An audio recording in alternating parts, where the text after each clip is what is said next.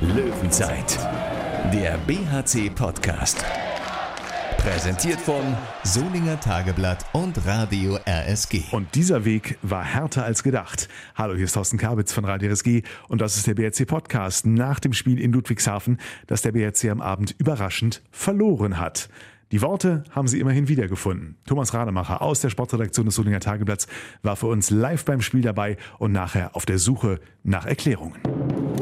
22 zu 23 hieß es am Ende aus Sicht des Bergischen HC beim Schlusslicht der Handball-Bundesliga, den Eulen Ludwigshafen. Und damit herzlich willkommen zu einer kurzen Spezialausgabe der Löwenzeit. Ja, der Tabellenletzte wollte unbedingt noch den letzten Strohhalm ergreifen, um vielleicht noch in der Handball-Bundesliga zu bleiben. Und das ist dann tatsächlich gelungen, obwohl es zwischenzeitlich überhaupt nicht so aussah. Äh, der Bergische AC lag mit acht Toren äh, in Führung in der ersten Halbzeit. Auch in der zweiten Halbzeit führten die Löwen noch 20 zu 15, eine Viertelstunde vor Schluss. Es sah eigentlich alles gut aus. Ähm, aber dann äh, kam ein absoluter Wurm ins Spiel, vor allem ins Angriffsspiel. Defensiv war es die ganze Zeit eigentlich in Ordnung, aber im Angriffsspiel lief immer weniger zusammen. In den letzten letzten neuneinhalb Minuten haben die Löwen gar kein Tor mehr erzielt. Und ja, da half dann auch die beste Defensivleistung nichts. Und dann haben die Eulen Ludwigshafen in den letzten äh, neuneinhalb Minuten eben ein, aus einem 20 zu 22 Rückstand noch ein 23 zu 22 gemacht. Viel umjubelt, also da wurde gefeiert, als hätten sie gerade den Klassenerhalt geschafft. Dabei ist es wirklich nur ein letzter Strohhalm, da muss schon alles gut gehen, damit die noch die Klasse halten. Sehr, sehr unwahrscheinlich, dass das passiert, weil am letzten Spieltag auch noch Bietigheim und Gummersbach, die beide eingeholt werden müssen, gegeneinander spielen spielen. Und da muss es schon jetzt rechnerisch zu einem Unentschieden kommen, damit es noch eine Chance gibt. Und naja, Unentschieden im Handball ist ja nun nicht besonders häufig. Aus BRC-Sicht das Spiel natürlich sehr ärgerlich, denn äh, man hatte eben alle Chancen. Das war es dann natürlich wahrscheinlich mit einem europäischen Startplatz. Also darüber muss man jetzt nicht ernsthaft mehr reden. Aber gut, wer weiß schon, man, man kann ja noch mal abwarten, was die nächsten beiden Spiele in Minden und gegen Flensburg so bringen. Ich habe mich jedenfalls am Sonntagnachmittag mit Christopher Rudek unterhalten nach dem Spiel, der in der ersten Halbzeit auch äh, sehr gut gehalten hat. Und was er gesagt hat zu dieser bitteren Schlappe, das hört ihr jetzt. Christopher Rudek, unmittelbar nach der 22 zu 23 Niederlage, die natürlich nach einer 14 zu 9 Halbzeitführung äh, extrem bitter war. Wie kann man das so kurz nach dem Spielende erklären, wie ihr das Spiel noch abgeben konntet nach zwischenzeitlicher acht Tore Führung? Ja, schwer. Ähm, Torhüter von Friesenheim halten hat am Ende sehr, sehr gut. Ich glaube, wir machen in den letzten 10, 12 Minuten gar kein Tor mehr. Nehmen sie Meter weg, freie Bälle weg. Ähm, ja, trotzdem ist es ärgerlich. Also, wenn man die Trainingswoche gesehen hat, dann wussten wir, dass es unfassbar schwer wird ohne Max, ohne Chaba. Ähm, und dann starten wir so, haben Friesenheim da, wo wir sie haben wollen. Und ähm, ja, einfach dumm, dass wir das Spiel verlieren. Wirklich äh, dumm? Habt ihr es dann zu, zu, leicht genommen auch? Oder? Ja, wir können die Effektivität im Angriff halt nicht halten. Ähm, verschießen freie, machen technische Fehler. Äh, dann kriegen wir unglückliche Pfiffe. Also ich verstehe nicht, wie das ausgelegt wird. Also man muss wohl fallen nach dem, nach dem Rückraumschuss, dann gibt es zwei Minuten, wir, wir bleiben stehen, dann gibt es Abwurf. Und dann äh, ja, verlieren wir den Fokus und äh, schmeißen das Spiel einfach weg. Ihr hattet ja nochmal in der zweiten Halbzeit auch eine 20 zu 15 Führung. Da sah es ja eigentlich auch schon wieder ganz äh, gut aus. Dann kommt Friesenheim äh, bzw. Ludwigshafen auf 18 zu 20 ran und dann ist die Halle dann auch da. Geht das, ist das dann auch eine, eine Kopfsache? Merkt man das? Äh, da ist jetzt die Arena?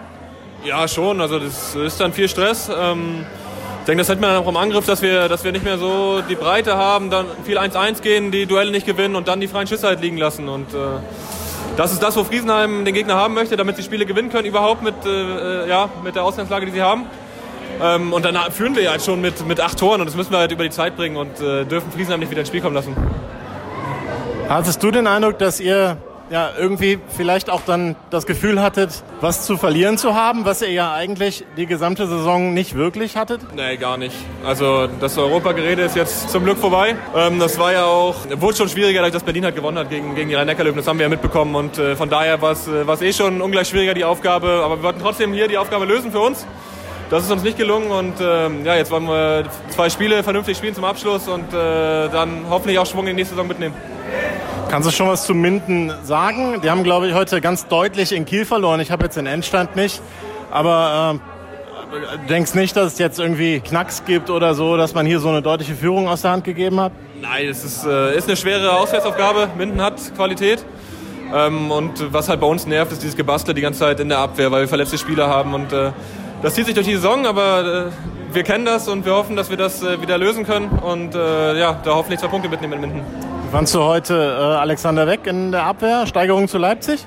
Ja, die haben das sehr, sehr gut gemacht am Anfang, die beiden. Also, wie gesagt, wenn wir die Trainingswoche gesehen hätten, äh, haben wir wenig Ballgewinn in der Abwehr überhaupt äh, irgendwie geschafft. Und von daher waren, waren, wir eigentlich sehr zufrieden mit der Anfangsphase. Und ja, wir kriegen ja auch nur was 23 Gegentore. Also damit sollte man eigentlich ein Spiel hier gewinnen können. Mit die beiden meintest, meintest du dann ja auch noch Leos Petrowski zur Erklärung kurz. Und äh, dann äh, kam Chaba, war dann aber schon zu merken, dass er jetzt doch eine längere Zeit nicht trainiert hat. Ja, genau. Also er hat ja gestern das erste Mal trainiert und äh, ja, ich denke, dass äh, das Gefühl ein bisschen Angst auch ist äh, vor, vor dem Kontakt und äh, das sieht man dann schon. Ähm, ja, aber es soll keine Ausrede sein. Also wir müssen halt einfach die Bälle vorne, vorne reinwerfen am Ende und äh, wir haben Friesenheim ja bei einer, beim 8-Tore-Rückstand und dann müssen wir das Spiel einfach gewinnen. Du hast eben schon gesagt, das Gerede über Europa ist vorbei. Naja, also das ist ja, man darf ja ein bisschen träumen. Habt ihr doch hoffentlich auch getan. Ja, natürlich hatten wir da auch Spaß dran. Äh, und hätten das äh, gerne mitgenommen. Aber ich denke, mit dem heutigen Tag hat sich das dann erledigt und äh, müssen wir schauen, dass, äh, dass wir nächstes Jahr dann äh, wieder eine solide Saison spielen und dass die Ambitionen dann aber auch, auch ein bisschen runtergeschraubt werden. Also, also ist das Gerede gar nicht Gott sei Dank vorbei, sondern nur vorbei? Ja, teilweise von, von außen vielleicht Gott sei Dank. In der Mannschaft hat Spaß gemacht. Ähm, aber trotzdem muss man, muss man schauen, dass, dass man weiß, wo der Verein herkommt und äh, dass wir einfach stolz auf die Saison sind. Du sagst es, stolz auf die Saison. Das heißt, das letzte Spiel äh, im ISS-Dome ist dann wirklich zum Genießen. Ihr, ihr freut euch auch wirklich drauf, auch wenn es dann vielleicht nicht mehr um Europa geht. Ja, aber es geht ja noch um eine Menge. Also das macht ja schon Spaß, wenn man im Meisterschaftskampf irgendwie eingreifen kann. Und da wollen wir gucken, was geht. Und äh, wenn die Halle voll ist, macht es immer Spaß, Handball zu spielen. Also nach Möglichkeit als Rahmeneffekt Flensburg schlagen und damit Kiel zum Meister machen? Mir völlig egal. Wenn wir ein gutes Spiel machen, wenn Flensburg die PS auf die Straße bringt, dann werden sie das Spiel wahrscheinlich gewinnen. Da brauchen wir uns nichts vormachen. Aber wenn nicht, dann, dann wollen wir da sein und sie, es ihnen so schwer wie möglich machen. Hast du denn noch äh, so eine gewisse, wenn du es ganz von außen jetzt siehst, ohne dass man gegen die spielt, würdest du dann eher zu Kiel oder zu Flensburg halten als Ex-Flensburger? Ja gut, also die Frage kannst du dir, denke ich, selbst beantworten, aber trotzdem bin ich da Spieler des BHC und Flensburg ein bisschen zu kitzeln macht natürlich auch Spaß. Alles klar, ich danke dir.